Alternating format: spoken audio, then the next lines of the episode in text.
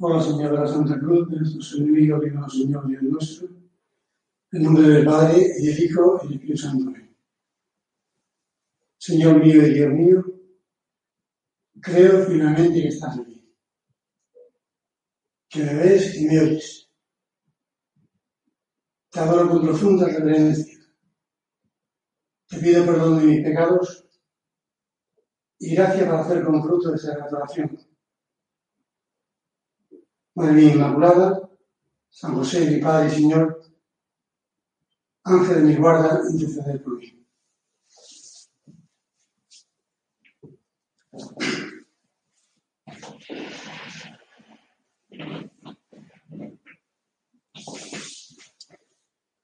Comenzamos nuestro retiro del mes de mayo, mes de las flores y mes de la Virgen. Qué bonito. Y las circunstancias de cada uno pueden ser muy distintas, pero sean las que sean, sí que queremos pedirle al Señor que nos mueva interiormente, que nos demos cuenta de quién es esa criatura, María, la obra maestra del Creador, la obra maestra del Redentor, la obra maestra de santificador.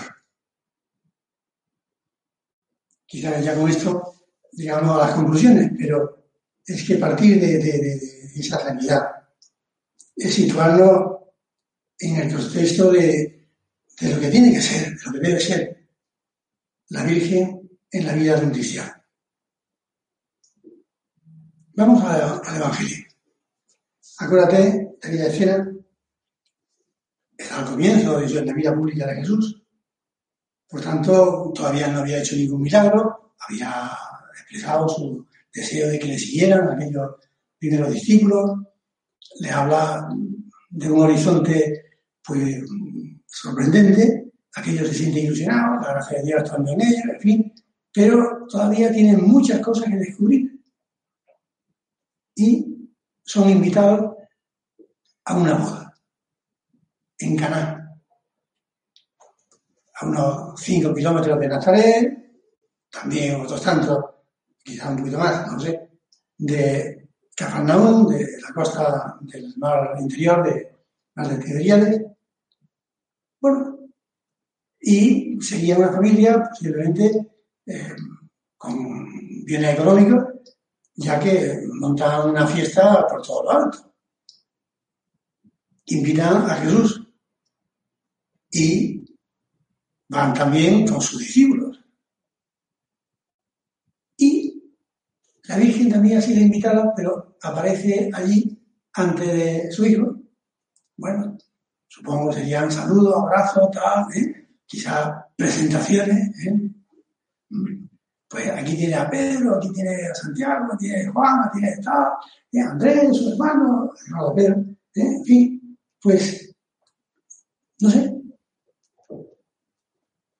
alegría, jolgorio, y María, que está invitada, no se siente, no digamos yo, como, sí, pues a la disfruta de la fiesta y punto, ¿no? Sino estar pendiente de cómo agradar, cómo servir, cómo atender, cómo... ¿eh? Estas cosas que las mujeres buenas, la Virgen buenísima, pues ¿eh? interesada, se da cuenta de que hay nerviosismo en, el servicio, qué pasa aquí, tal, cual. Uy, que se le está acabando el vino. Se supone que no es que aquellos invitados se pasaran de, beber, ¿no? Sino que había más invitados de los previstos y no se estaba acabando el vino. Entonces la Virgen, los novios ni siquiera se dan cuenta, ella dice, menudo sofocón que van a tener su fiesta de de boda, tal. Y como no sabe cómo resolver la situación porque se le escapa, pues le presenta a Jesús el problema. No tienen vino. Jesús le responde de una manera, en el Evangelio que dice la palabra justicia, pues falta algo muy importante. Que es el gesto, la mirada, la sonrisa, el tono de la voz. Y Jesús le responde, mujer, que nos va a ti y a mí? Todavía no ha llegado mi hora. Bueno, se interprete como se interprete, parece que era una negativa. ¿Mm? Pero, en fin, mujer, que no va a ti a mí? No ha llegado mi hora. No me pongas en un problema, no, no, ¿eh? no, no, es momento. Yo qué sé. Pero se conocían muchísimo, muchísimo. Un parpadeo ya sabía qué es lo que pensaba el otro. Incluso, aunque para todos los que le escucharan, le ha negado. Le ha dicho que no, que no, que no es momento, y, le ha rechazado la petición. Pero la Virgen le conoce muy bien e insiste. Y le insiste poniéndole en un compromiso. Ya no dice a él, hijo, hazlo por favor, sino que se dirige a los sirvientes que estarían allí expectantes y le dice, haced lo que él os diga. O sea, fiaos de mi hijo. Aunque parece que no, no os va a defraudar, seguro. Seguro. Mirada de los sirvientes a Jesús, a María, a, ¿eh? y Jesús, no sé, humanamente hablando, ¿qué es lo que pensaría? Pues nada, pero pues en un, en un, problema, ¿qué hago? No sé. El caso es que Jesús se dirige a los sirvientes y le dice, llenar esta tinaja de agua. no voy a entrar en muchas detalles, pero bien, era que había en esa tinaja de agua 600 litros de, de, vino, o sea, y había vino para un regimiento. Bueno, era la tinaja de agua. Quizá los sirvientes mirarían al Señor, mirarían a María, y María ¿eh? hacer lo que lo diga. O sea, fiaos de él. No es un despropósito, no es un, ¿eh? una tomadura de pelo. llena las tinajas hasta el borde, obedecen y obedecen bien y se hacen mirar. El primer desconcertado fue el chef, porque le llevaron el vino para que lo probara y, entonces va ahí y el chef hasta riña al novio, ¿no? Y dice, pero hombre, vamos a ver, todo primero poner el vino bueno y después ya el peleón, ¿no? Y, tú has dejado el vino bueno para el final. Lo siguiente, aguantarían la risa y este no sabe de dónde ha venido este vino, ¿no? pero se callarían como, después saldría la cosa. ¿eh? El caso es que milagro y bien hecho, y que sobre. Es muy bonito ver eso que en los milagros que hace el Señor no lo hace justito. El Señor es magnánimo y magnífico. También a la hora de la creación podría haberse conformado con un millón de estrellas, no, ya está bien, ¿no? Pues millones y millones y millones a la que sobre. Y a la hora de la multiplicación de los panes y los peces, ¡ah! ¡Que soy carazo! O sea, el Señor es, magnífico. No es tacaño, no es, calculador, como tú y yo a veces somos, por lo menos yo. Y manifestó su gloria con ese milagro y creyeron en él sus discípulos. Claro, en los planes de Dios estaba que María interviniera adelantando los planes de Jesús. Y aquellos, los discípulos sobre todo, se preguntarían, vamos a ver, uno, ¿quién es este hombre que es capaz de convertir el agua en vino?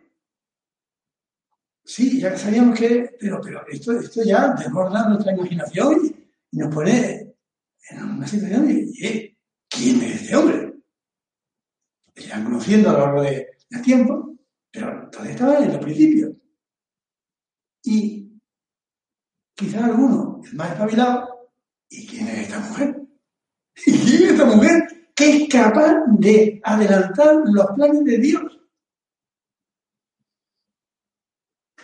Bueno, eso nos sitúa de quién es María. Para algunos eh, puede ser algo muy sentimental, muy, vamos a decir folclórico, como si fuera un jarrón bonito. No, no, no. Es algo, es alguien muy importante, los planes de Dios.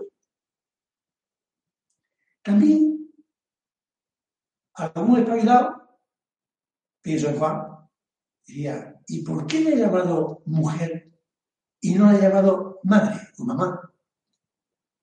Mujer. A lo mejor se me quedaría grabado. Pero conforme el Señor iba desarrollando su doctrina ¿eh? y eh, manifestando quién era, el Redentor del mundo, ¿eh? Mesías prometido, el Hijo de Dios hecho hombre, ah, y uh, Génesis 3.15. Es muy fácil acordarse porque es prácticamente Génesis pi, 3.15, 3.14, 15, 19, bueno, 3.15. Pues en 3.15 se recoge lo que llama, lo llaman los teólogos, el protoevangelio. O sea, es lo primero que hace referencia al Mesías prometido, al Redentor del mundo. Cuando Yahvé maldice a la serpiente satánica y le dice, enemistad pongo entre ti y la mujer, entre tu descendencia y la suya. Ella te aplastará la cabeza cuando tú aceche su calcañar. O sea, cuando tú intentes morderle, ¿eh? Y ahí también los teólogos dirán, ipsa contra cabutum, ¿quién es ipsa? ¿La descendencia de la mujer o la misma mujer? A veces se pinta a la imagen de, la Virgen, se le ve pisando la cabeza de la serpiente. Bueno, es que María está unidísima al Redentor. Y se le puede llamar verdaderamente corredentora. Efectivamente, el Redentor es Cristo. Pero Él ha querido y quiere que nosotros, especialmente la Virgen, colaboremos con Él en la redención del mundo. Misterio misterioso. Por tanto, María, mujer, colabora con Jesús para aplastar la cabeza de Satanás. También, al final de la Sagrada Escritura en el libro del Apocalipsis, San Juan el que lo escribe, pues se hace referencia, en el capítulo 12, si mal no recuerdo, se hace referencia a una visión sorprendente. Una mujer vestida de sol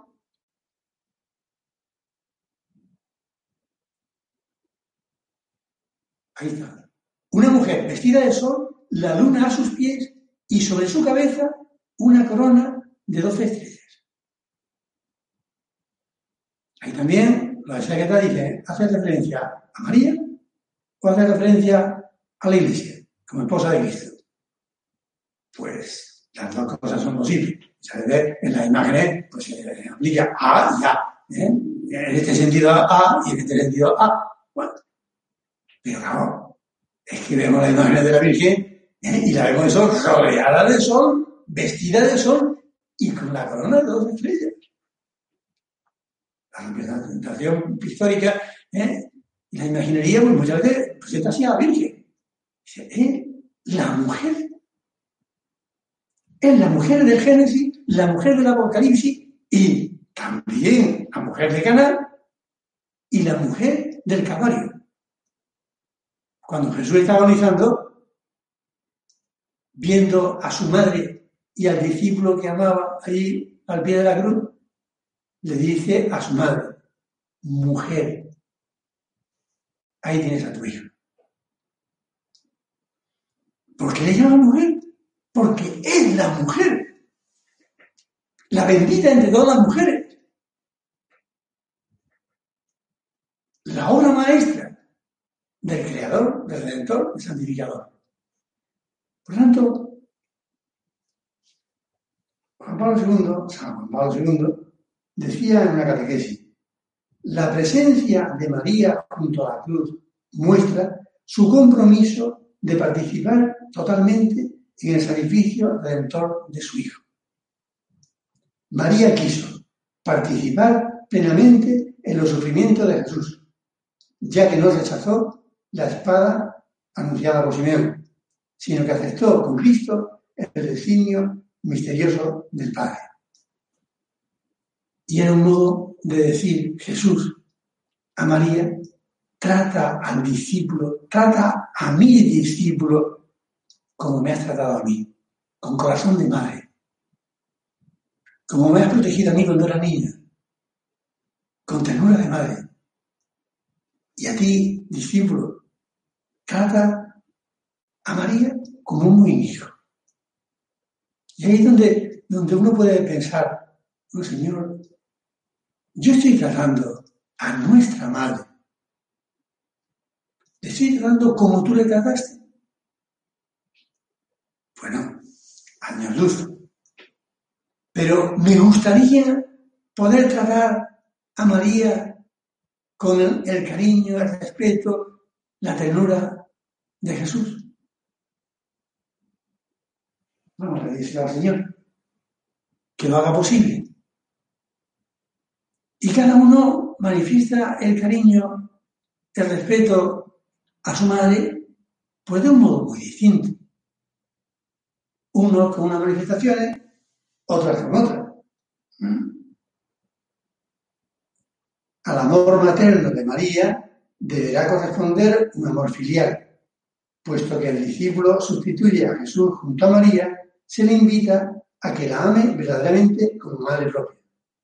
Es como si Jesús dijera, ámala como la he amado yo. Señor, solamente tú eres, capaz de hacer que yo quiera a María como la he querido tú. Es imposible para, para nosotros sin una gracia muy especial, pero se la pedimos. Ya digo, después cada uno la manifiesta como, sabe y quiere. Una anécdota simpática de hace muchos años en Sevilla, que un chico que trabajaba en el nocturno de Altair, un centro de formación y de un colegio, pero también tenía eh, pues, formación profesional y nocturno. ¿no? En el nocturno iban chavales porque eran fontaneros, porque eran albañiles, eh, cocineros y tal, ¿no? Y este chico pues, era un chico que trabajaba en un, bar. Y entonces el tutor le pregunta, oye, de las cosas que le preguntaba, pues en los estudios fuera, me dice, oye, ¿y tienes cariño a la Virgen? Y el chaval no tendría, digo, digo sí o digo no, digo, digo, digo. Pero vamos a ver, ¿qué es lo que le dice? A la Virgen. Y el chaval, yo estoy allí en el bar, y dice, medio, una cerveza. Voy para allá y me encuentro con el padre de la trinalera la casa de Paso, la miro y digo, ¡eh! Cojo la cerveza, vuelvo a pasar, ¡eh! Y así me paso el día. Y el tutor ya en plan de broma me dice, ¿y tú es saborío no sabes decirle otra cosa a la Virgen? Y no, a veces paso, la miro y digo, bueno, bueno pues, pues cada uno con, con, con la, la, la, gracia que Dios le ha dado o con el saborío que uno es, ¿no? Pero tratar con cariño a la Virgen. Después las manifestaciones serán, pues por la mañana el ofrecimiento de obra, oh señora mía, madre mía, pues por la noche la de María tal, pues los años que pueda, pues flores a la Virgen, besos a la Virgen, sonrisa a la Virgen. Cada uno a su manera, pero que no falte. Vamos a pedirle al Señor que en este mes de mayo tengamos mucho de cariño con nuestra madre. Examen. Trato con ternura filial a la Virgen Santísima.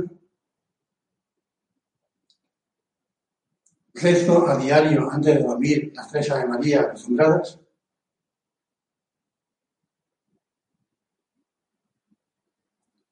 Procuro rezar en familia siempre que es posible Santo Rosario, arma poderosa para la lucha ascética.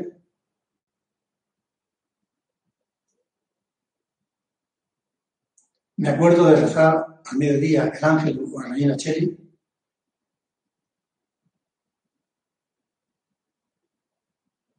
Tengo algún cuadro o imagen de Nuestra Señora en mi casa y le encomiendo los asuntos domésticos.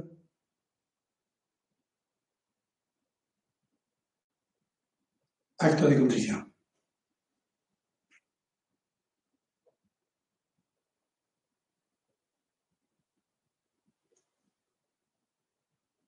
Y pasamos a la segunda parte. pues está muy apretado, pero en es que ¿eh? el tiempo hay que aprovecharlo. Y la segunda parte, todavía queda un poquito lejos, pero también vamos a tener dentro de, de pocas semanas la fiesta de Pentecostés. Y es pensar y rezar y considerar la tercera persona de la Santísima Trinidad, el Espíritu Santo, el santificador de las almas. son pues, atribuciones. ¿eh? Al Padre Eterno se le atribuye la creación, al Hijo Eterno la redención y al Espíritu Santo la santificación. De alguna manera es el artista divino que de cada uno de nosotros, si le dejamos, si queremos, pues nos va moldeando a Cristo, nos va cristificando, nos va santificando. Todo lo mismo. Claro, una tarea muy importante, muy difícil tremendamente respetuosa con nuestra libertad. Nunca se impone. Eso sí, nunca eh, se rinde. Si lo intenta a los ocho años y no lo consigue, y lo intenta a los quince y no lo consigue, seguirá hasta, hasta, la puerta de la muerte. Y si lo consigue, no se para, ¿no? sino que sigue eh, construyendo, sigue y a veces rehaciendo, ¿no? ¿Eh?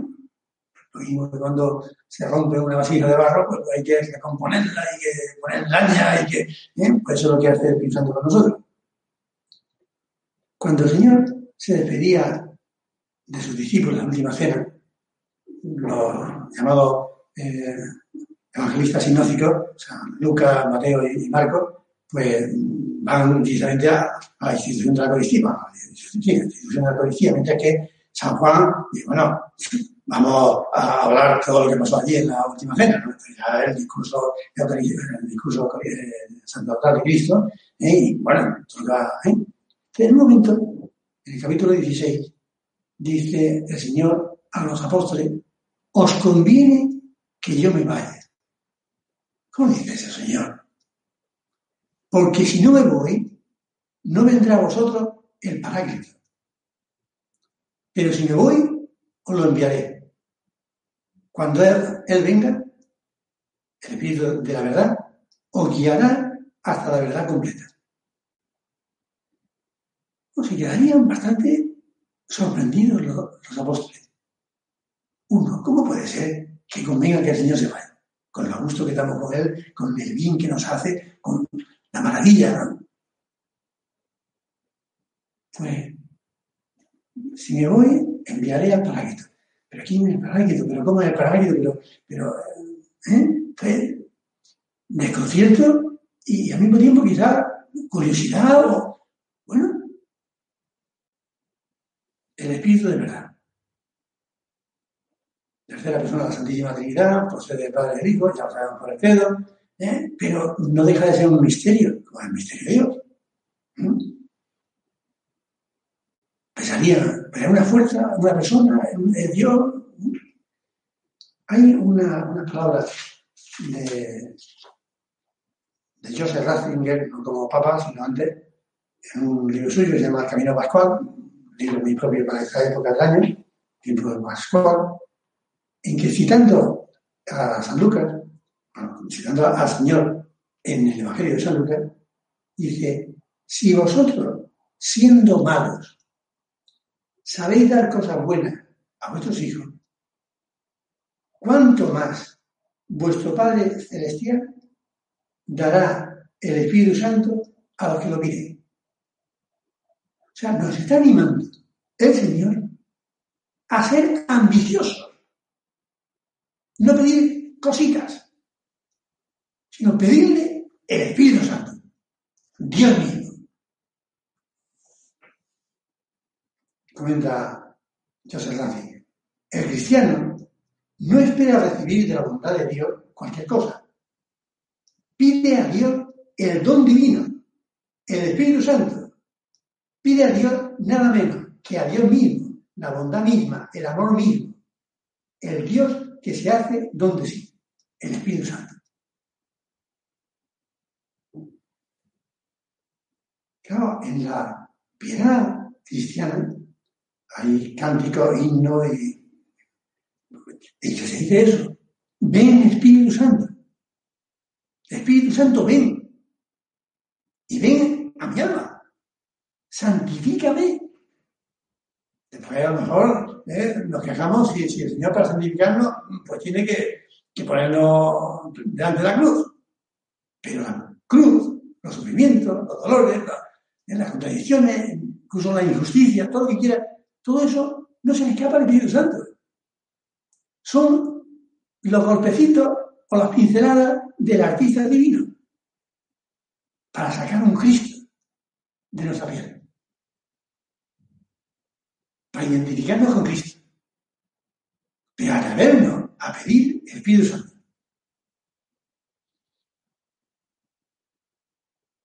Pues ahora podemos decir, Señor, yo me atrevo a pedírtelo.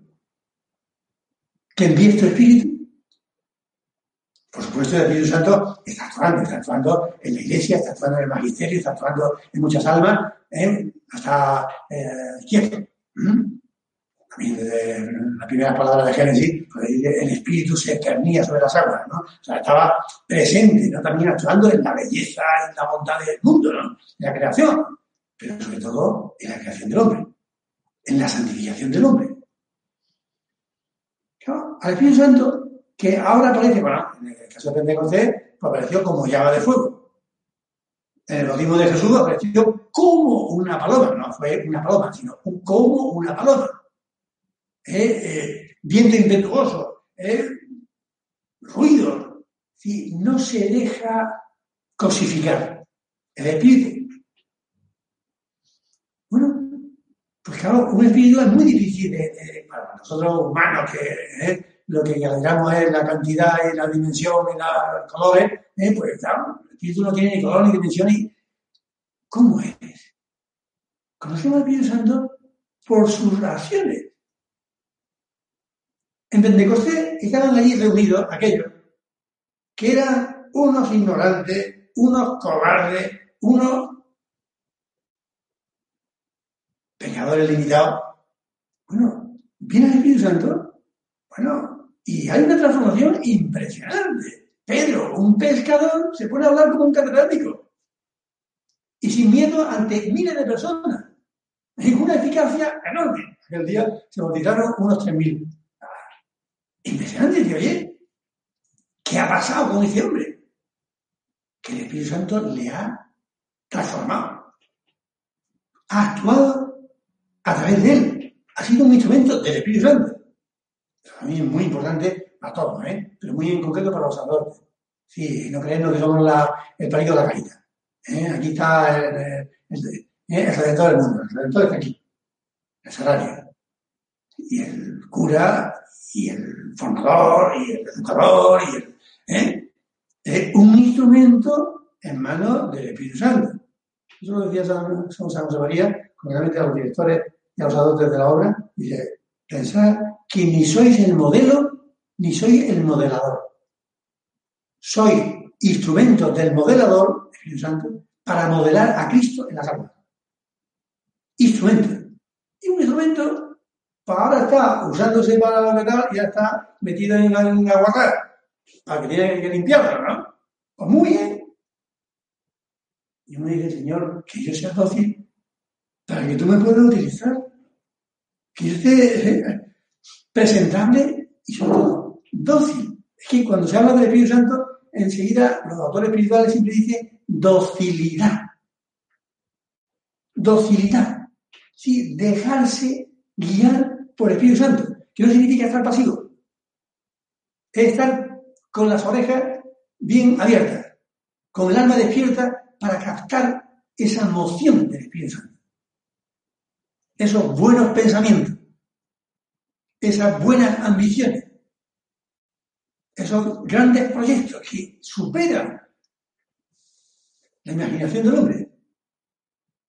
Y cuando uno entra en esa dinámica, bueno, pues la vida es una aventura impresionante.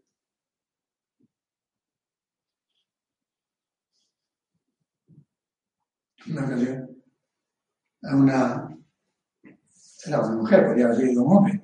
Una vez le pregunté, ¿tiene usted devoción al Espíritu Santo? No se preocupe, don Antonio. Después de la Santísima Virgen, aquí más devoción tengo al Espíritu Santo. ¿Por qué nos damos la vuelta? ¿no? Primero al Espíritu Santo. Es la Virgen, por supuesto que sí. Pero primero al Espíritu Santo. Que Dios. Yo creo que la Virgen soltaría una carcajada. Pero diría, tranquilo, ya aprenderá, ya aprenderá, ya me encargaré yo, ¿eh? decirle, oye, pero claro, hay gente, pues lo que el Espíritu Santo ¿no? prescinde de, él, dice, no, no, no puedes prescindir del Dios Trino, ni del Padre, ni del Hijo, ni del Espíritu Santo. Que es muy importante, ¿no? El Papa Francisco decía en la Evangelii Gaudium, y en Pentecostés, el Espíritu Santo hace salir de sí mismo a los apóstoles y los transforma en anunciadores de la grandeza de Dios, que cada uno comienza a entender en su propia en su propia lengua ¿no? Mero, elamita, parto, etc. Y cada uno lo entendía. Y ¿por qué? Porque el Espíritu Santo hace que entienda el misterio. El misterio solamente se puede entender por una gracia, un don de Dios, un don del Espíritu Santo, el don de sabiduría. Sabe que hay siete dones y hay doce frutos. ¿eh? No voy aquí a recordarlo, pero sí que viene bien que cada uno lo repase para decir, a ver, a ver, a ver, ¿eh? a ver, a ver, ¿qué don necesito yo más? ¿Eh? Me acuerdo una vez que con gente joven hice una pequeña encuesta, digo, la gente que estaba preparándose para la continuación, y hice una pequeña encuesta, digo, oye, de los siete dones, ¿cuál necesitas más? El 99,9 de ética pura de los jovencitos decían fortaleza. Porque uno es consciente de su debilidad, sobre todo su debilidad moral. Fortaleza. Bueno, hay uno que no deja de ser importante, pero el don de es mucho más importante. El conocimiento intuitivo de Dios. Impresionante. Para mí, si te interesa el tema, hay un libro muy bueno que se llama los del Espíritu Santo de un tal Filipón. Impresionante. Hay que, eso sí, ¿eh? hay que leer y releer y repasar para entender bien esto. Pero presidente de ese libro he recogido una, bueno, no de ese libro, de otro libro que es La acción del Espíritu Santo en las almas de Alexis Diao. Un libro, mucho más sencillo, pero precioso. La acción del Espíritu Santo en las almas, Alexis Diao. Ahí está recogido una oración que con esto terminamos, del el cardenal Verdier, que dice así, aquí lo podemos decir en nuestra oración al Señor. Espíritu Santo, amor del Padre y del Hijo. Inspíranos siempre lo que debemos pensar, lo que debemos decir, cómo debemos decirlo, lo que debemos callar, lo que debemos escribir, cómo debemos actuar, lo que debemos hacer para procurar tu gloria, el bien de las almas y nuestra propia santificación. O sea, esa es la docilidad que te decía antes. Señor, yo, si me dejo llevar por mis antojos, por mi capricho, por mi carácter, voy a estar metiendo la pata una tras de otra. Pero si tú me ayudas, yo pensaré lo que debo pensar, diré lo que tengo que decir, callaré lo que tengo que callar, actuaré como tú debes, como tú quieres, para la gloria de Dios, para el bien de las almas, para mi propia santificación. María, te decía antes, es la obra maestra del santificador, porque fue docilísima a lo que el Espíritu Santo le pedía en cada momento. Siempre dijo sí. Madre mía, enséñame a decir siempre que sí al Espíritu Santo. Esa es. Me santiguo a menudo al levantarme, a bendecir la mesa, etcétera, en el nombre del Padre y del Hijo y del Espíritu Santo. Soy consciente de que la Santa Misa comienza invocando a la Santísima Trinidad y termina con la bendición de Dios, Padre, Hijo y Espíritu Santo.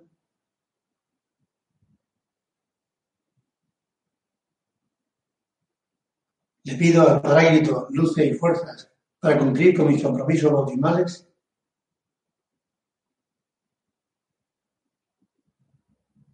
Soy dócil a las inspiraciones del Espíritu Santo. Acudo a la Virgen y a mi ángel custodio para que me enseñe a escuchar a Dios en el fondo de mi alma.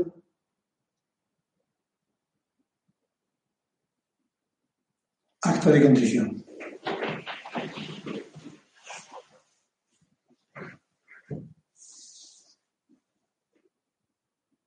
Te doy gracias, Dios mío, por los buenos propósitos, afectos y inspiraciones que me has comunicado en esta meditación. Te pido ayuda para poner por obra. Madre mía Inmaculada, San José, mi Padre y Señor, Ángel de mi guarda, intercede por mí.